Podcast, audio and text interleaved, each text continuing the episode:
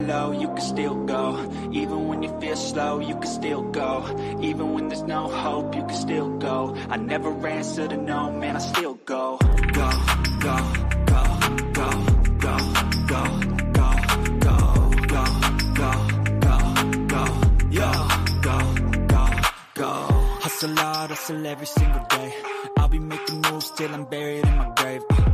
To the system, I don't wanna be a slave. I've been doing shit my way, uh, or the highway. And in the driveway is a nice range. Cause I grind through the climb, I invite pain. You'll never hear me, bitch, nah, I don't complain. Just gotta flip the switch and you can go and obtain anything you want, anything you need. Your mind's got the key ingredient, it's belief. Uh,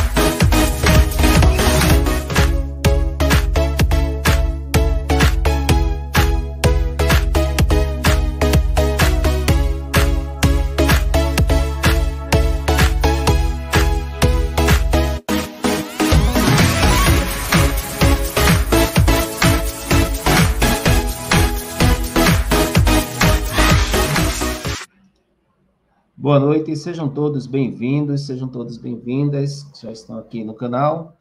É, Para quem ainda não me conhece, meu nome é Xisto Souza Júnior, sou professor da Universidade Federal de Campina Grande, espero que estejam todos me ouvindo bem. Ah, Sintam-se acolhidos, mais uma vez, nós estamos em mais uma atividade de estrutura de live, e como sempre, eu começo sempre esquecendo de tirar esse banner que fica por trás da propaganda, isso é normal, vocês já me conhecem, pronto, tirei, já fica tranquilo. Bom, pessoal, então sintam-se acolhidos aqueles que estão online agora, né, os que vão estar aqui um pouco depois, né, que vão estar aparecendo por aqui.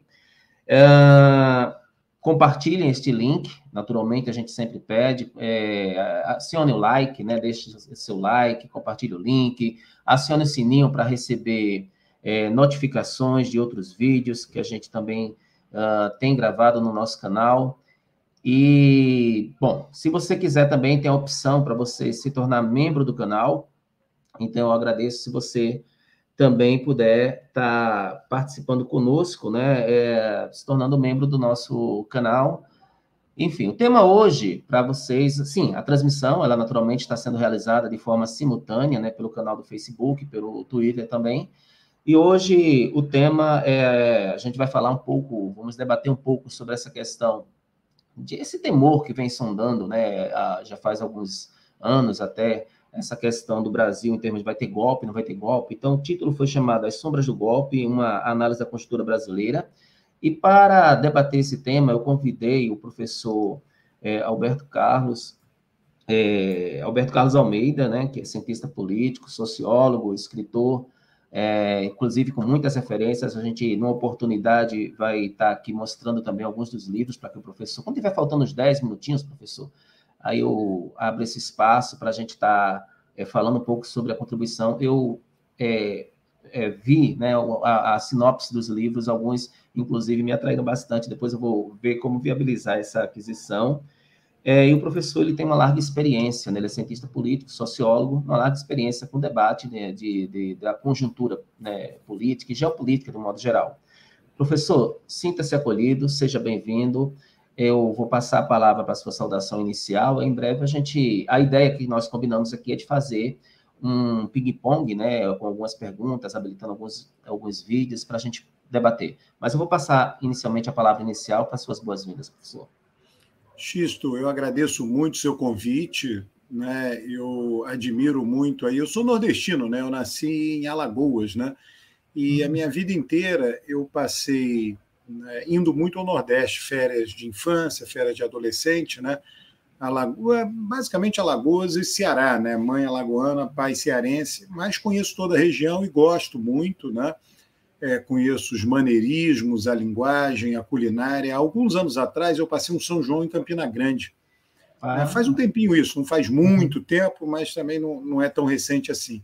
Né? E gostei muito, quer dizer, como turista, né? Imagino que para vocês daí seja muito melhor, né? Eu passei a noite de São João em Campina Grande, do dia 23 para o dia 24, foi ótimo, adorei, né? Enfim, fantástico. Enfim, eu agradeço muito, viu, Esse ano nós retomamos, né? Depois de dois anos sem sim, sim. São João, retomamos e realmente estão querendo já recuperar o tempo perdido, colocar o São João de 30 para 60 dias. É isso, é isso. Justo, é justo. É justo. Eu quero dar as boas-vindas aqui às pessoas que estão sempre presentes, independente do tema, a Deise, é, que está sempre presente, a Dulcineia também, a Denise, né, a Ivone, a Cristina, a Vanessa. Bom, como a gente vai estar aproveitando, vamos buscar aproveitar, otimizar é, a presença do professor, depois eu faço uma saudação especial em outro momento para vocês. Sintam-se acolhidos todos que estão aqui.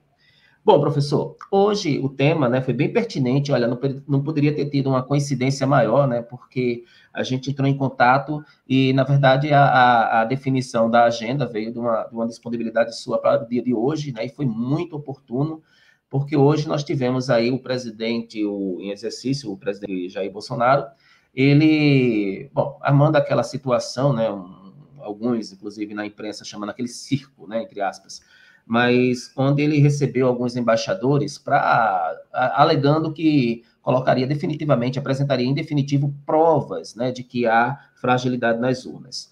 Então, professor, eu gostaria de iniciar é, com esses minutos já iniciais para fazer a minha primeira provocação, né? Vamos ouvir.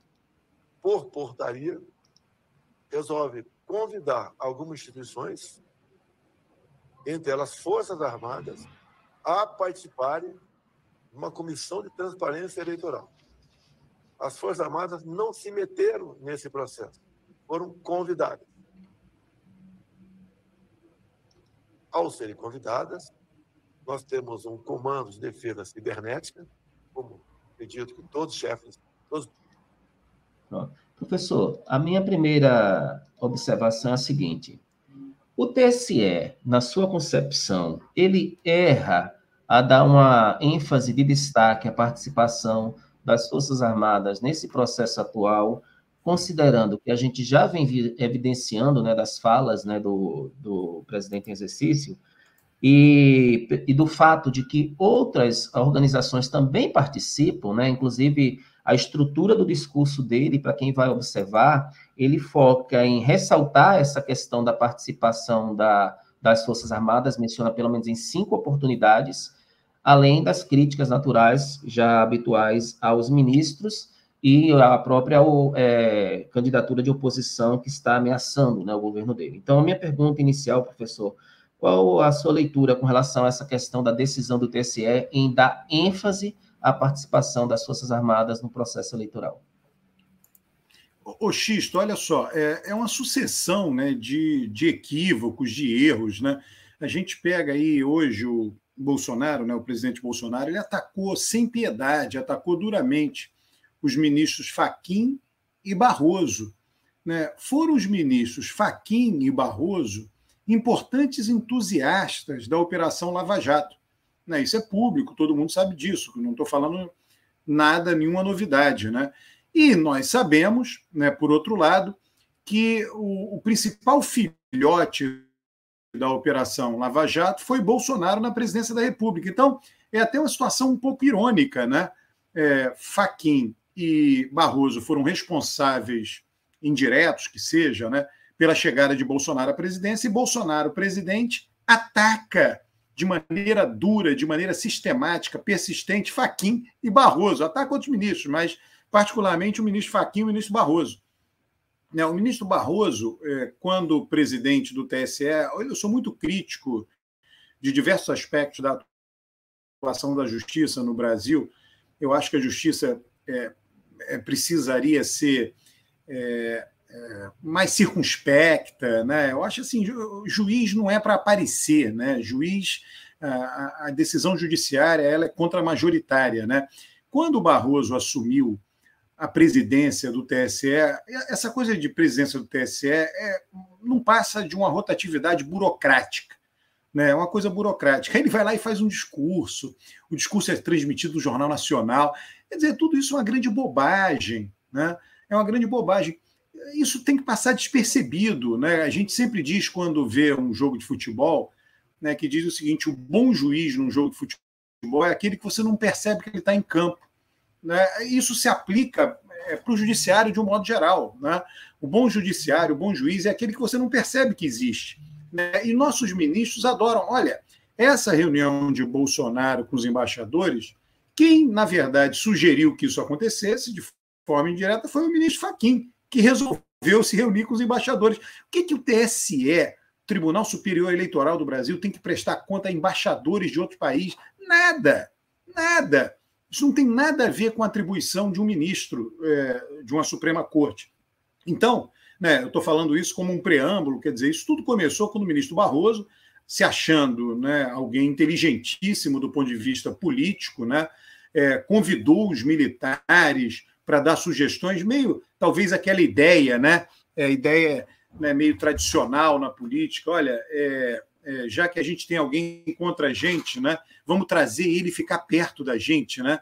É, vamos tentar incorporar. Nesse caso não funciona, né? Esse caso não funciona, não tem nada a ver com a política, né? São militares que não têm nada a dizer sobre a eleição, que têm um papel muito claramente definido na Constituição de qualquer país, que é defesa nacional, etc., né? todo mundo sabe, e que aí você chama para opinar dentro de um processo eleitoral que seja opinar tecnicamente. As sugestões, inclusive, que os militares deram, eram sugestões patéticas, é, com, com textos, frases, né, de quem não entendia, de quem não entendia de margem de erro, que não entendia de pesquisa, um negócio absolutamente patético.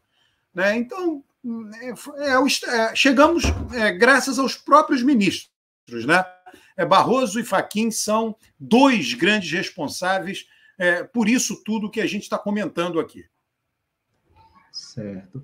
É, inclusive, essa posição de querer é, se apresentar né, como o pacificador pode ter influenciado. Isso, senhor acredita que estão sub, sub como é que chama? Subjugando, não, subestimando é, o Bolsonaro, o, na sua avaliação, é, as instituições, porque o que a gente coloca em questão aqui, principal, é que de uma década para cá houve uma expansão né, de, um, de um movimento chamado movimento liberal, né, o movimento da extrema-direita, houve uma, uma, expansão e agora está havendo uma mudança. Né? No cenário da América do Sul, a gente é, percebe um início de uma inversão, mas um dos pilares principais né, de uma posição da, desse movimento, um movimento mais liberal, um movimento mais de extrema-direita, é justamente subjugar as instituições. É, como o senhor observa isso? O senhor, na, na sua avaliação, professor, é, as, os nossos representantes das instituições, principalmente do Poder Judiciário, porque quando a gente olha para o Legislativo, parece haver, sim, uma, uma, uma certa é, acordo, né, um certo é, é, aceite né, do que está sendo apresentado. É, e o que tem sustentado, apesar das críticas que a gente pode fazer, né, e a gente observa isso desde o processo de, de recondução dos direitos políticos né, do, do ex-presidente Lula, é, é um pouco do, do, da questão da participação do, do judiciário. Mas, ao mesmo tempo, tem esses posicionamentos que o senhor está colocando, né, está apresentando. O senhor acha que há uma subest... É, estão subestimando demais o Bolsonaro, no sentido de que ele fica falando, olha, eu vou dar um golpe, eu vou, eu vou fazer isso, eu vou fazer aquilo, e a gente não faz nada enquanto instituição? Olha, o Xisto, é, eu sei que isso é uma preocupação, tá? Eu venho sendo voz contra a corrente desde 2019, quando o Bolsonaro assumiu. Tá? As pessoas diziam, Bolsonaro vai dar um golpe, eu dizia não. As pessoas diziam, vai haver impeachment, eu dizia não. Né? É, enfim, por que, que eu venho dizendo isso? Né? Quer dizer, a, a minha análise é análise muito fria de um cientista político, muito fria, muito equidistante, né? Uma análise de uma pessoa. Eu não sou militante, eu brinco, né? Mas é uma brincadeira com um grande fundo de verdade. Eu não assino manifestos, eu não vou a manifestações, eu não me posiciono, porque para você fazer análise, você tem que, né, é, digamos assim, cultivar né, um certo distanciamento da realidade. Né? Eu, tenho, eu tenho que fazer um esforço de estar acima das disputas, para olhar com muita frieza. Né? Alguém pode dizer, não, é impossível, é impossível. Tudo bem, que seja impossível. Né? É, mas se você não ficar permanentemente tentando se aproximar desse objetivo, aí a sua análise já vai estar é, errada desde o início. Tá? Então, é, eu olho para o Brasil, né, olho para o Brasil como um todo, né, e vejo um país muito complexo é, e muito difícil para você tocar num regime fechado. Vamos supor que os militares dessem um golpe agora e eles assumissem. Eles iam ter que chamar Renan Calheiros para conversar. Chamaram o equivalente a Renan Calheiros, Ciro Nogueira. Né? É, o Ciro Nogueira está no governo Bolsonaro. Então, o Brasil é muito complexo. O Brasil é uma federação, o Brasil é multipartidário, o Brasil tem uma economia diversificada, com interesses muito diversos. Né? Então, você não consegue ter um governo que agrade a todos né? E daí é mais fácil, é, isso é algo estrutural, tá? É, e daí eu, a gente diz assim, né? As pessoas que, que combatem o racismo dizem assim: o Brasil é, tem racismo estrutural. Eu, eu posso dizer para a democracia: o, o Brasil tem é, democrático do ponto de vista estrutural. Tá? É, então, o, o Brasil é estruturalmente democrático. O Brasil tem uma cultura democrática, o Brasil tem né, é, a organização do país ela força a existência da democracia. Né? Então, é por isso que eu acho muito difícil. Quer dizer, é, eu, eu, eu, vejo tudo isso que Bolsonaro vem fazendo, né, desde 2019, diga-se de passagem, basicamente como é, falas, são falas, falações. É ruim? É ruim. Né? Mas você não pode impedir o presidente de falar. Tá?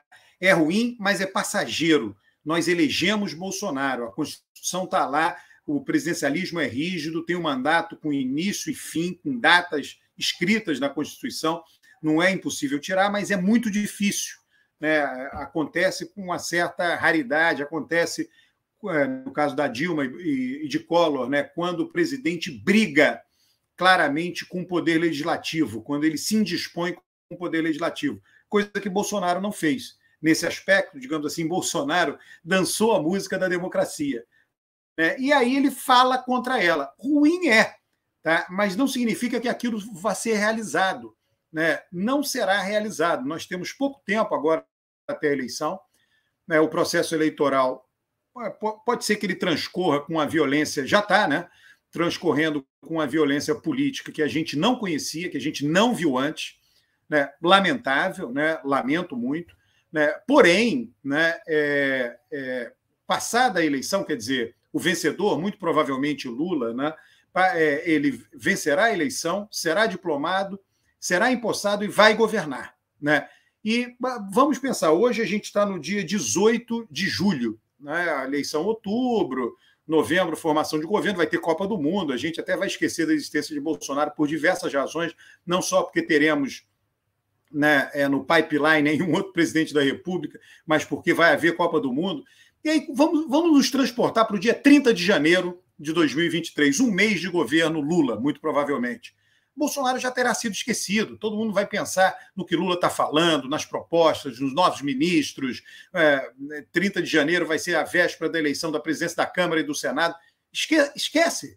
Quando chegar em janeiro, a gente vai esquecer que Bolsonaro existe. Tem uma coisa que a gente não sabe se vai acontecer ou não no Brasil, que é relevante, no meu entender. É o que, que o Twitter vai fazer com Bolsonaro. No caso norte-americano, o Twitter cancelou a conta de Donald Trump. Né? É, o Twitter é uma espécie de megafone. Né? Então, significa o seguinte: Bolsonaro terá esse megafone depois de sair da presidência, sim ou não? Essa é só a questão, digamos assim, o que eu acho que é uma questão mais relevante. É melhor é, para que o próximo governo é, não seja submetido a ruídos, né? É, que ele não tem o megafone. Né? Mas se tiver paciência, vamos fazer o quê? Né? Vai ter que conviver com isso. Professor, uh, é, o, é, é, o, o ex-embaixador Rubens Recupero, ele teve um pronunciamento na UOL que ele faz o seguinte, ele fala, a fala dele é a seguinte, abre aspas. O ex-ministro da Fazenda, ex-embaixador, né, é, isso é a reportagem da UOL, né, Rubens Cooper, falou hoje, durante a participação no All News, sobre a reunião do presidente Jair Bolsonaro irá fazer com os embaixadores estrangeiros para falar sobre o sistema eleitoral brasileiro. Para recupero, a reunião não terá nenhum efeito prático e ainda prepara o cenário para uma possível contestação do resultado das eleições de outubro. Então, de acordo com. Aí fecha aspas. Então, de acordo com o, o ex-embaixador, é, pelo meu entendimento, tá? Foi muito no sentido de que, na verdade, foi criada um, uma situação em que, querendo ou não, o Bolsonaro, e aí o Brasil, pela primeira vez, quando a gente vai olhar as presenças que estiveram, anotei aqui, é, pela primeira vez você envolve em uma reunião como esta, não é, é as Forças Armadas estavam presentes, né? Uh, o Ciro, eu anotei aqui, é, o Centrão se envolve, né, estando presente, que acho que é quando a gente olha assim, é, o envolvimento político, isso não seria é, respaldo né, para, é, de repente, não, não um golpe de intervenção militar, mas é, um golpe no sentido de contestar, né, o discurso dele é pautado em que, na verdade, a armação está vindo do TSE, que tudo está sendo montado, uma grande articulação, ele passou este entendimento hoje em diversos momentos de que é, se existe fake news, é o, o TSE que está criando. Inclusive, eu vou mostrar daqui a pouco que, na verdade, não. Né? Mas, é, só para ser mais objetivo, é, quando ele é, organiza um evento como esse, e aí eu acredito que foi um acerto a não participação, a ausência né, do presidente do TSE, do presidente é, do, do, Supremo, né, do, do STF, é, de, da Ana Arraes, do Tribunal de Contas, enfim, a ausência dessas, de, dessas representações institucionais, é, na minha avaliação, foi até prudente, né, na minha avaliação pessoal, mas, querendo ou não, estavam presentes outras representações, inclusive aí uma representação que vem dando apoio é, bem intensivo ao Bolsonaro que é o, o apoio político do Centrão. E pela primeira vez, salvo engano mais uma vez, parece que o, ocorre um posicionamento mais, é, mais nítido, mais perceptível em termos de, de ação. O que eu estou querendo afirmar com isso é o seguinte, professor. Não há possibilidade de que esteja aí em andamento, de fato, o que o ex-embaixador Rubens Recupero aponta é, de uma contestação do resultado, ele está criando aí um respaldo político para contestar e até mesmo promover, de certa forma, uma intervenção? É, olha, é, você mencionou aí as presenças, é importante, tá, Xisto, a gente ficar, prestar atenção nas ausências, né? Por exemplo, embaixador dos Estados Unidos, não tem, tá?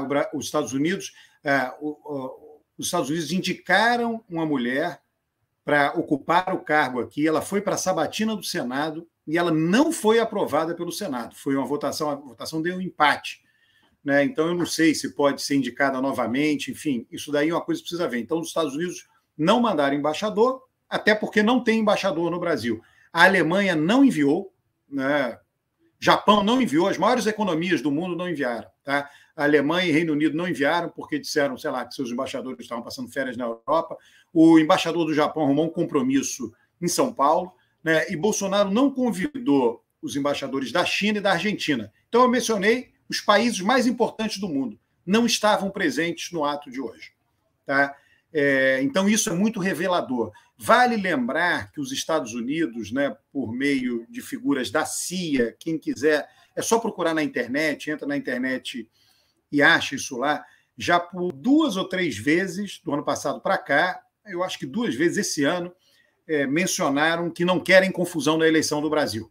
Né? É um recado claro para Bolsonaro, mais do que isso, é um recado claro para nossos militares. Há um intercâmbio muito grande entre os militares brasileiros e os militares norte-americanos.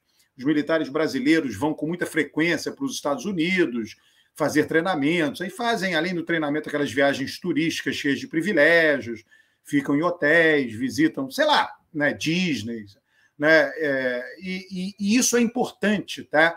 Porque isso foi uma mensagem né, do mundo de governo dos Estados Unidos, lembrando que o presidente é sempre o comandante em chefe das Forças Armadas. Mensagem essa que vai bater nas Forças Armadas dos Estados Unidos, né, e que, portanto, né, por uma cadeia de transmissão, essa que eu acabei de dizer, do intercâmbio entre os militares, vai parar nas nossas Forças Armadas, uma mensagem dizendo: não queremos confusão na eleição do Brasil. Tá? É, então, é, isso daí está muito claro. Né? Então, o que eu acho hoje desse evento é basicamente mais um evento, mais um factóide. Agora, tem uma coisa que você falou que você não tem como impedir. Você não tem como impedir Bolsonaro de tumultuar. Infelizmente, não dá para fazer isso. Quer dizer, nós, uh, os nossos ministros do Supremo, é, de um modo geral, aí eu não dominaria somente Faquim Barroso, outros, Fux, né?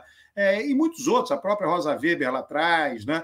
todos eles foram complacentes com a Lava Jato, todos eles é, foram complacentes com Bolsonaro no governo. Então, agora, quer dizer, ele falou nesse evento com os embaixadores né, inúmeras barbaridades. Né?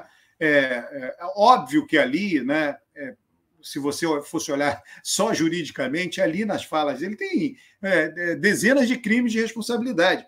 Mas os nossos ministros do Supremo não têm autoridade para ir em cima disso. A Procuradoria-Geral da República não tem autoridade para ir em cima disso paciência, né? não há o que fazer. Nós temos uma eleição pela frente, então esse problema será resolvido pela eleição, né? e não pela PGR, não pelo Supremo Tribunal Federal.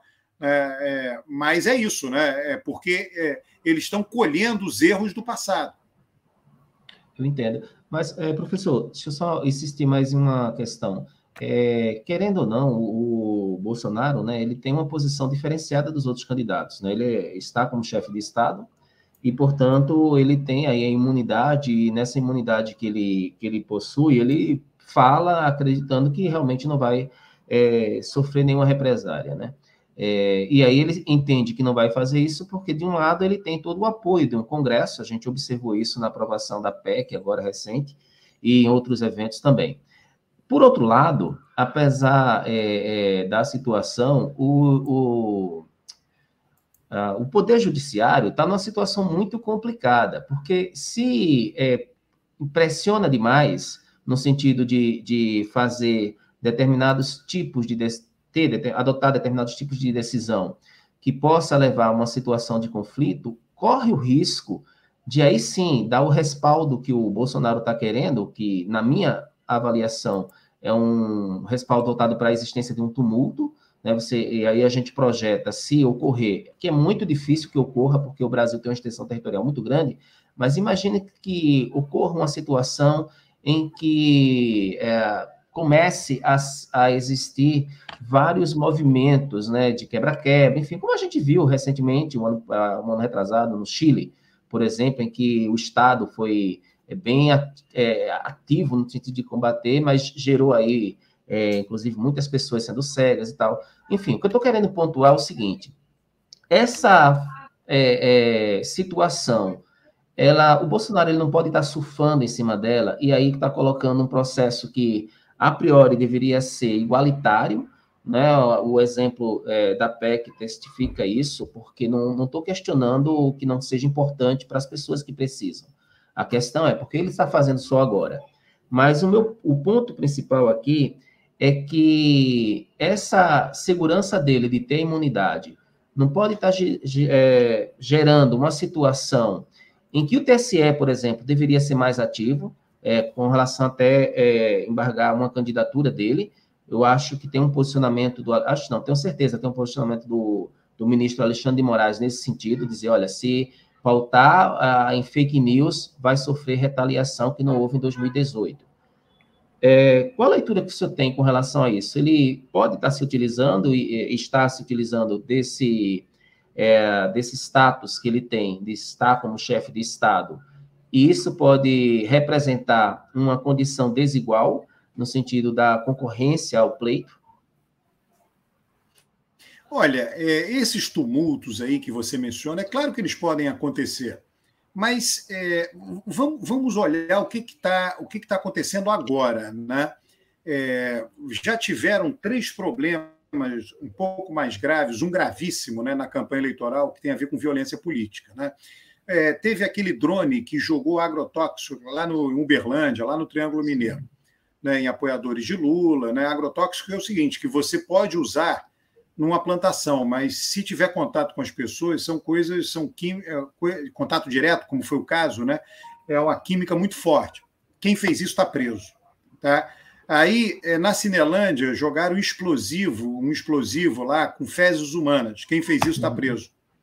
Tá? É, teve o assassinato de Foz do Iguaçu, gravíssimo. Né? O sujeito que perpetrou o assassinato está preso. Tá? É, então, é, você tem, por enquanto, né, é, é os, os, desincentivos, né, essas prisões desincentivam é, esses aventureiros que, porventura, vão querer ou que pensam hoje em fazer algum tipo de, de baderna é, numa eventual derrota de Bolsonaro. Isso é um lado.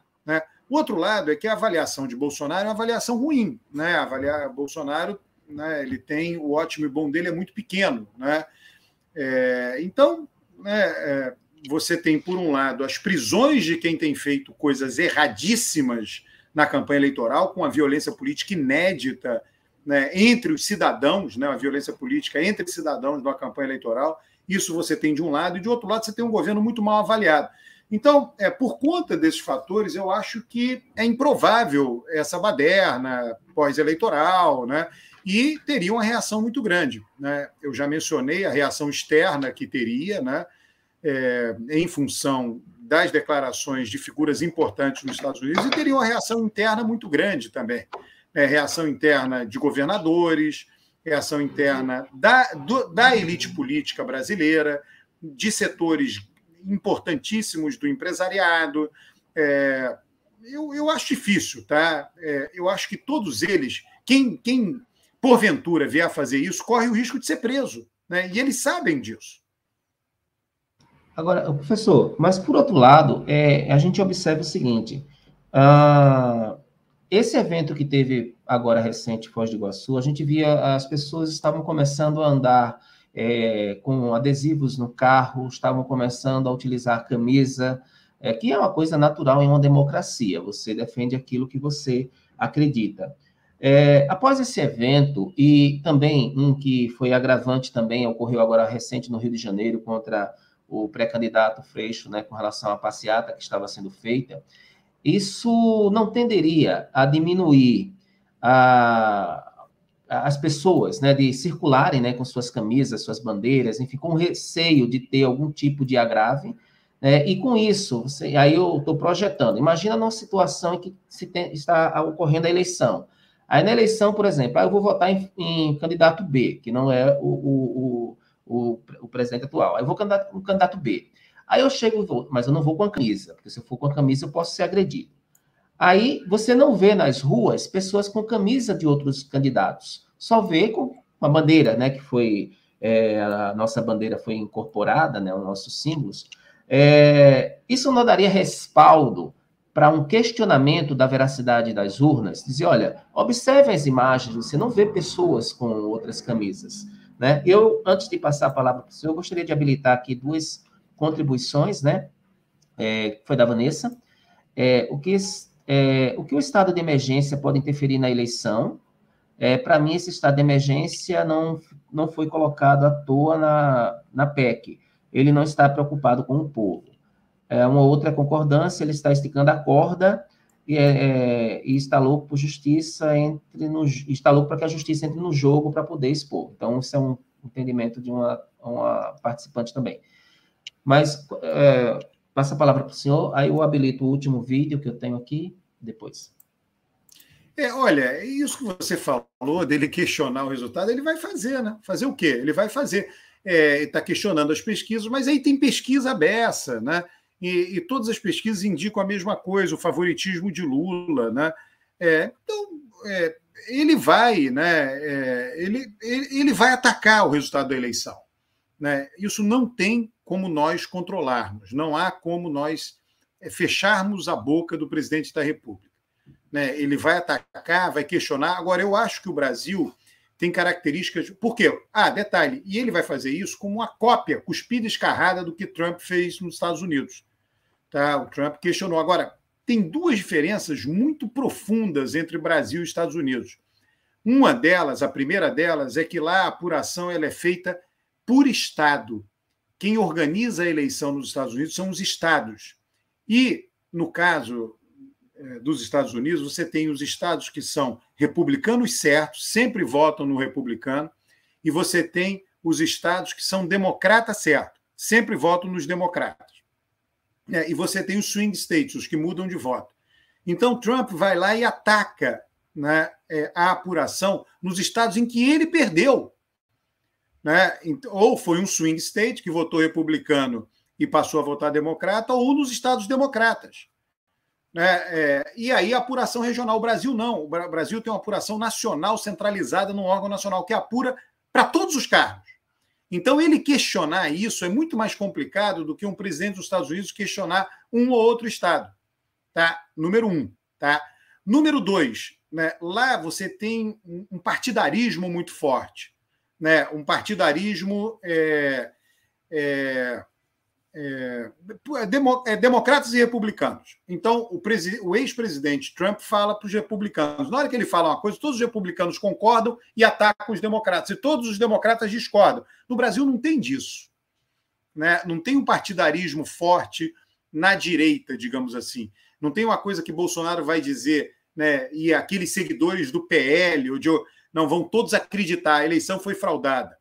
Então, quando você combina essas duas coisas, eleição com apuração centralizada e inexistência de partidarismo forte no Brasil, e nos Estados Unidos, ao contrário, né, eleição totalmente descentralizada na apuração e um partidarismo muito intenso, né, você vê ele importar esse discurso nos Estados Unidos não funciona no Brasil como funciona nos Estados Unidos. Tá? Então, acho que isso é uma limitação muito grande que ele vai ter relação a esse questionamento, professor, o que é que o estado de emergência, porque o Brasil tem esse é, tem essa possibilidade, né, essa previsão. Se de repente começar a ter uma crise social de violência, o chefe de estado ele teria autonomia para decretar um estado de emergência, até mesmo uma intervenção.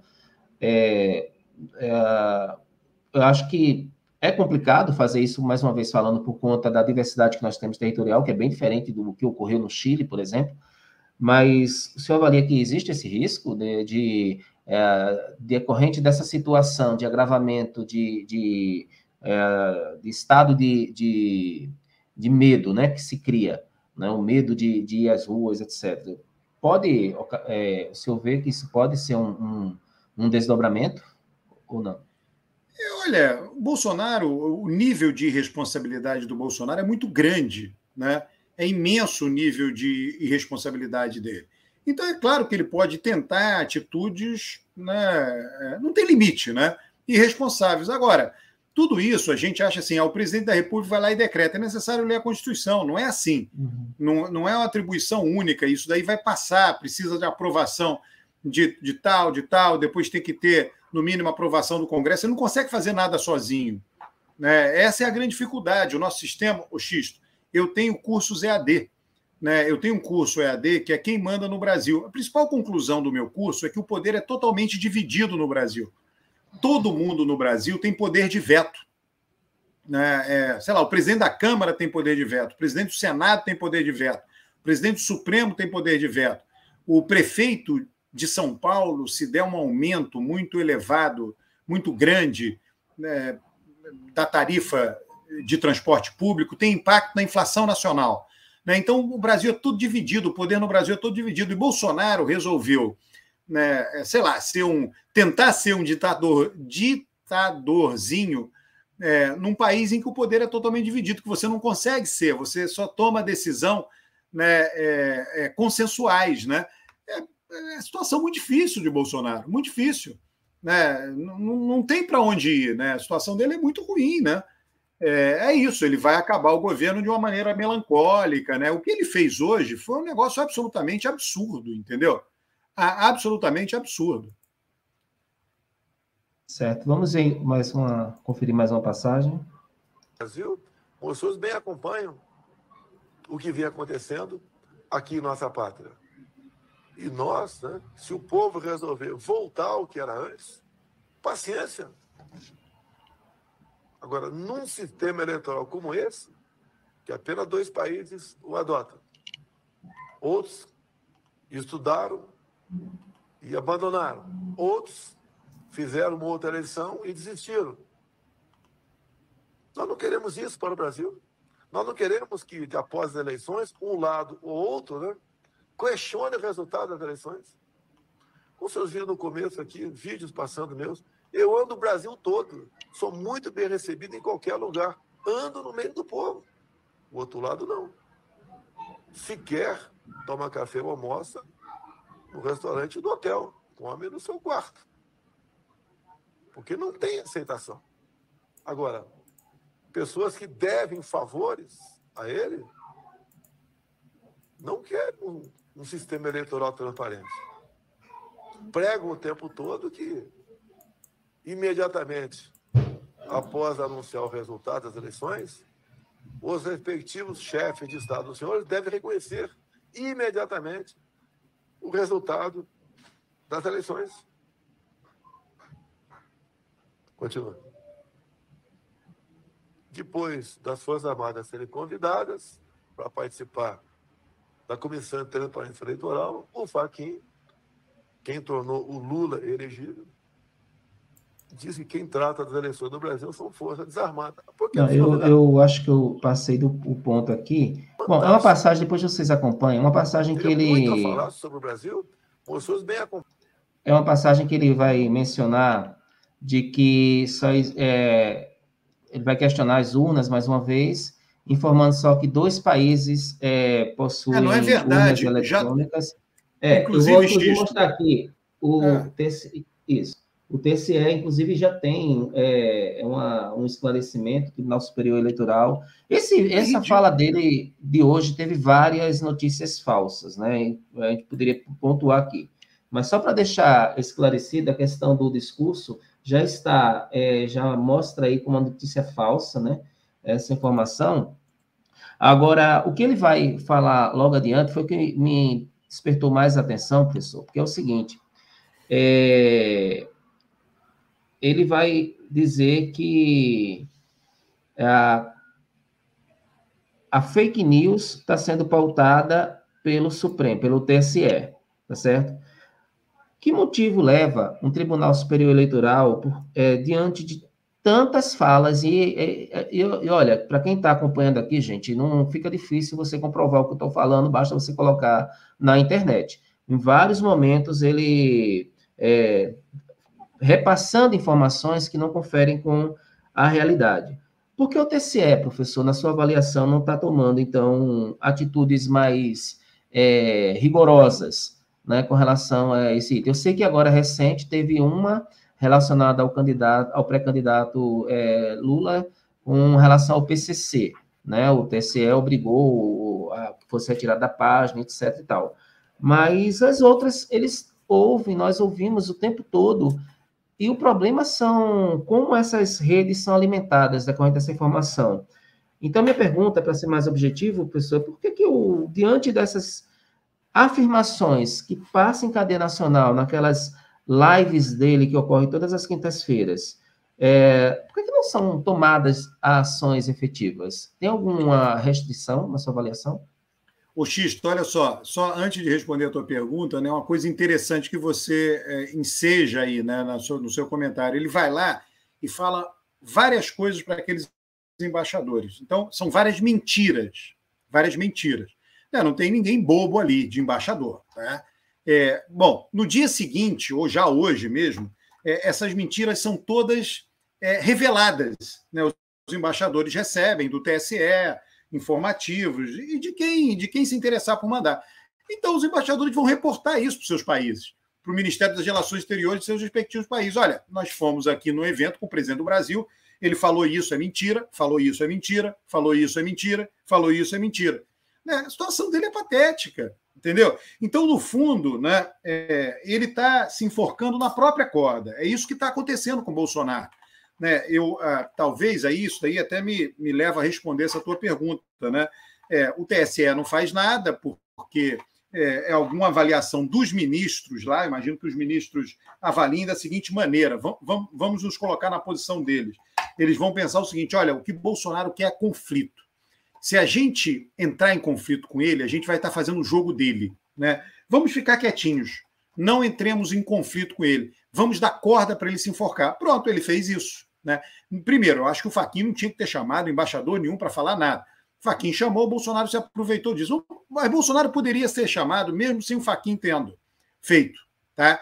É, e aí, né, é, é, é ele está se enforcando na própria corda, porque ele está chamando esses embaixadores, vai lá, fala um monte de barbaridades e os embaixadores veem quão fraco ele é. Eu imagino que o embaixador saia daquela reunião dizendo: Poxa, a eleição tem que chegar logo. E a gente e o Brasil precisa trocar logo de presidente. Isso aí é intolerável. O embaixador sai de uma reunião dessa pensando isso, ele vai nessa reunião.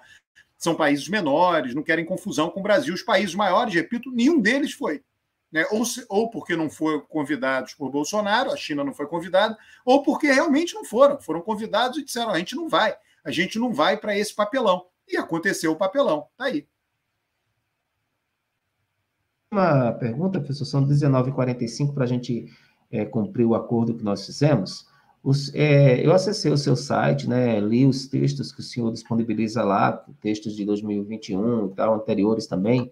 E teve uma passagem que me chamou a atenção, que foi, acho que um texto de setembro de 2021, após aquela, aquele anúncio do 7 de setembro, né, que de repente, aí depois eles teve a carta do Temer, eles entraram num acordo, né, o Alexandre Moraes, aquela coisa toda. Aí o senhor escreve o seguinte, abre aspas, é triste ver a indigência analítica de muita gente séria e bem intencionada que acha viável um golpe perpetrado por um presidente medroso e incapaz de redigir alguns parágrafos de retratação. Os estudiosos de Hitler e do nazismo, de Mussolini e do fascismo ficam escandalizados ao verem que uma figura tão pouco efeita ao trabalho duro como é Bolsonaro é incapaz de articular ações e de formar um grupo político que possa ser comparado com aqueles chefes de governo na Europa de meados do século XX, tão perversos como eficientes. Não há dúvida de que Bolsonaro seja perverso, mas trabalhando do jeito que ele trabalha, pouco ou nada, dificilmente pode ser comparado com os reais líderes fascistas que tanto mal causaram ao mundo, fecha aspas. Eu concordo plenamente com a, essa comparação, mas, por outro lado, Bolsonaro ele está na política há muito tempo. E ele conseguiu, apesar dos pesares, se a gente for observar, ele conseguiu articular uma representação política no legislativo que está os sustentando, conforme o senhor mesmo mencionou. É, ele conseguiu envolver, e a gente não vê, por exemplo, o próprio capital, a representação do capital é, não se posiciona efetivamente sobre essas ameaças, né? não toma partido. A imprensa, de um modo geral, a imprensa que eu digo, a imprensa é, oficial, não, não toma posição. A Rede Globo de televisão parece que agora vem tomando uma outra posição, mas o ponto que eu estou querendo chegar é se este quadro que o senhor desenhou em 2021, ele não teria sido modificado neste último ano agora, com Bolsonaro ganhando mais campo, se a gente for fazer uma comparação com o jogo de xadrez, ele está, estaria mais no centro do tabuleiro do que estava há um ano atrás, e, portanto, o risco se tornaria maior ou não?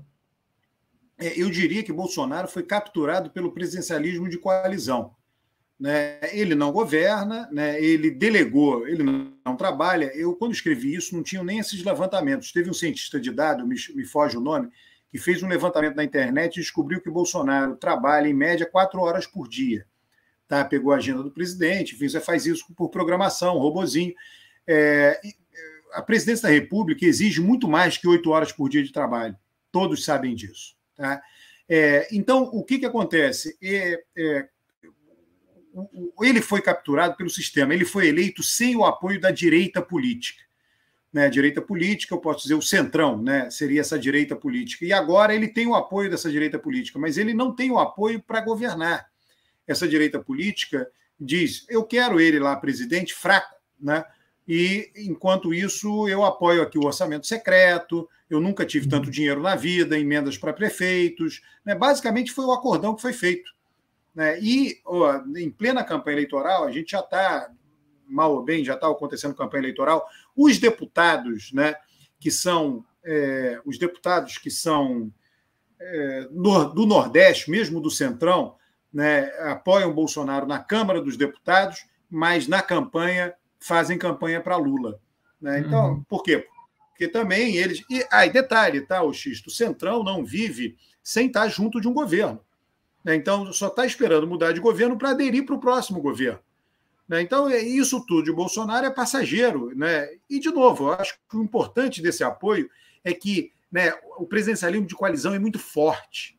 Né? Ele queria aprovar as coisas sem ter apoio parlamentar. Impossível isso acontecer no Brasil. Então, ele foi capturado pelo presidencialismo de coalizão. Esse apoio parlamentar que ele conseguiu é uma prova de que ele não consegue dar golpe. Ao contrário, né? em vez de mostrar a força dele, mostra a fraqueza dele. Né? Fraqueza essa que se consuma um orçamento secreto de 16 bilhões de reais. Algo impensável. Né? É, é, os deputados tiveram que ser comprados, entre aspas, a peso de ouro para aceitar Bolsonaro no poder, na verdade, para não fazer o seu impeachment. Isso mostra a fraqueza de Bolsonaro. Entendi. Perfeito. Professor, eu vou compartilhar, portanto, são 19 horas e 50 minutos. Eu vou compartilhar aqui a tela. É, eu selecionei dos livros que o senhor é, tem é, disponibilizado para, inclusive, temas bem interessantes para quem está acompanhando agora. Quem, boa parte do meu público acompanha em outros momentos por conta do horário, professor. É, se, fique à vontade, eu vou passando aqui, o senhor pode fazer uma, um release, um, pequeno resumo né, do que se trata o livro, eu tentei colocar o ano embaixo para as pessoas mais ou menos se espacializar no tempo. Parabéns, né? Porque eu percebi que quase todo ano o senhor está com uma publicação, então, muito tá de parabéns. E, por favor, professor, fique à vontade.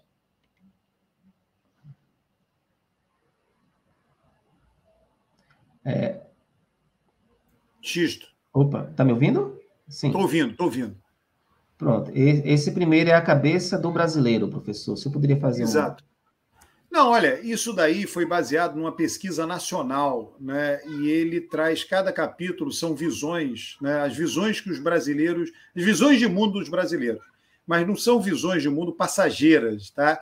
É, a literatura ensina e esse livro mediu isso, essa pesquisa mediu isso, o que são aqueles valores enraizados da sociedade. O que é um valor enraizado? É uma coisa que permanece por muitos anos, em geral é, só se modifica com a mudança de gerações. As gerações mais velhas falecem, morrem, e gerações mais jovens, socializadas em outro contexto, vêm pensando de uma maneira diferente. Essa pesquisa será repetida esse ano, depois de 20 anos. Ok. O próximo é o voto do brasileiro. Esse me chamou bastante atenção, professor? Depois eu vou entrar em contato contigo. Esse último, que é o mais recente. É, sobre este, professor, o senhor aborda. É, esse livro, eu pego os resultados eleitorais de todas as eleições presidenciais, e particularmente é, 2002, 6, 10 e 14, tá? para mostrar como o eleitorado brasileiro mudou. Né? Esse livro é cheio de mapas, mapas coloridos, né? É, tem a malha municipal do país. Todos esses mapas são mapas é, é, com, com a malha municipal do país, né, mostrando em azul a votação da direita e em vermelho a votação da esquerda. Certo. Um próximo é o dedo na ferida, é menos imposto e mais consumo. Eu, eu, é, esse, eu... esse livro, Xisto, é baseado em pesquisa de opinião também. Uhum. É, pesquisa de opinião é, é, somente sobre o que o brasileiro pensa dos impostos. Tá, é, foi regi é regional, professor, essa pesquisa? Nacional. Nacional, né? Ótimo, parabéns. É. É, quem disse que não, que, não, que não tem discussão? É, esse, esse livro é, são meus artigos. Eu fui colunista do jornal Valor Econômico por praticamente 10 anos. Eu fiz uma coletânea é, dos artigos que eu achava mais elucidativos do que é o Brasil e foram colocados nesse livro. Certo. E o mais recente é esse, né, professor? A mão e a é luva. Esse, o que é a mão e a luva. É, está sendo lançado, né? O lançamento é um processo. Já teve um evento em São Paulo, já teve um evento em Brasília, vai ter outro no Rio de Janeiro, né? Em breve. É, e é o um livro sobre. Ele trata das nove eleições presidenciais de Collor até a eleição de agora. Né? Cada capítulo é sobre uma eleição presidencial. Você encontra em qualquer livraria, entra na internet. é, ah, é, você encontra. Perfeito, professor. Então, eu quero mais uma vez agradecer. Eu vou pedir só que, ao término, professor, eu passo sempre o, aquela introdução, eu também faço no final, né, é, para até mesmo ter um, um, parâmetro do vídeo. Eu peço que, se eu puder aguardar um pouco ainda na sala, tá certo? Eu agradeço, mas passa a palavra para o senhor, por favor, antes de fazer, antes de encerrar. Ô Xisto, é, de novo, né, eu agradeço muito o seu convite, é um prazer falar né, para o seu público, falar né, para Campina Grande, né, enfim, é uma satisfação muito grande, tá? É, e eu estou disponível, me coloco disponível aí quando você julgar conveniente, quiser me chamar em outro, outras oportunidades, é só, é só entrar em contato. Mais uma vez, muito obrigado. Eu quero agradecer as pessoas que participaram, estiveram presentes. É importante esclarecer, gente, que é, quanto mais conhecimento a gente adquire, mesmo às vezes a gente não, a gente não concordando plenamente com o posicionamento, é bom para a gente ter o nosso próprio posicionamento. Então, é importante você estar tá ouvindo né, é, vários posicionamentos nesse sentido. Eu quero agradecer mais uma vez a quem for acompanhar depois. É, qualquer dúvida que tiver, pode deixar nos comentários. Eu tenho anotado as redes sociais, o endereço, o, o, as redes sociais do professor, caso você tenha é, alguma curiosidade. O professor mencionou que leciona é, cursos é, em EAD. Em cursos EAD, é, EAD, né? É, em AD, né, professor? É, não estou com o link, não estou com o link, mas uma próxima live eu posso estar habilitando o link para vocês também, colocar na descrição desse vídeo. Eu coloquei aí para você, Opa. na verdade, o link dos meus cursos, que está no meu blog. Aí, é, mais sobre o curso está lá, né? Certo, pronto, eu vou compartilhar aqui agora, então, mas depois eu coloco na descrição do vídeo, tá bom? É, o, a Cristina, gostaria de perguntar ao convidado que se deve o esvaziamento das pautas trabalhistas nos partidos de esquerda. São 19h56, em dois minutinhos, professor. A Cristina, ela coloca aqui, ó. É, a que se deve o esvaziamento das pautas trabalhistas nas, nos partidos de esquerda? É, eu acho que mudou a natureza do trabalho. Né? No passado, você tinha um trabalho industrial, de muita gente dentro de um, enfim, de um chão de fábrica, né? Isso tem hoje, mas é muito pouco, são poucos operários. A natureza do trabalho mudou demais. Né? E aí os partidos de esquerda têm que se adaptar a isso. Né? Você vem. É, o crescimento do identitarismo tem a ver com isso. Né? Você tinha mais um partido mais operário, né? quando os operários eram mais numerosos do que são hoje, e tinha uma vida mais dura. Hoje, um operário é um chão de fábrica, é uma coisa impressionante. Às vezes o chão da. O, o, literalmente, o chão da fábrica é mais limpo, muitas vezes, que o chão dos nossos próprios domicílios.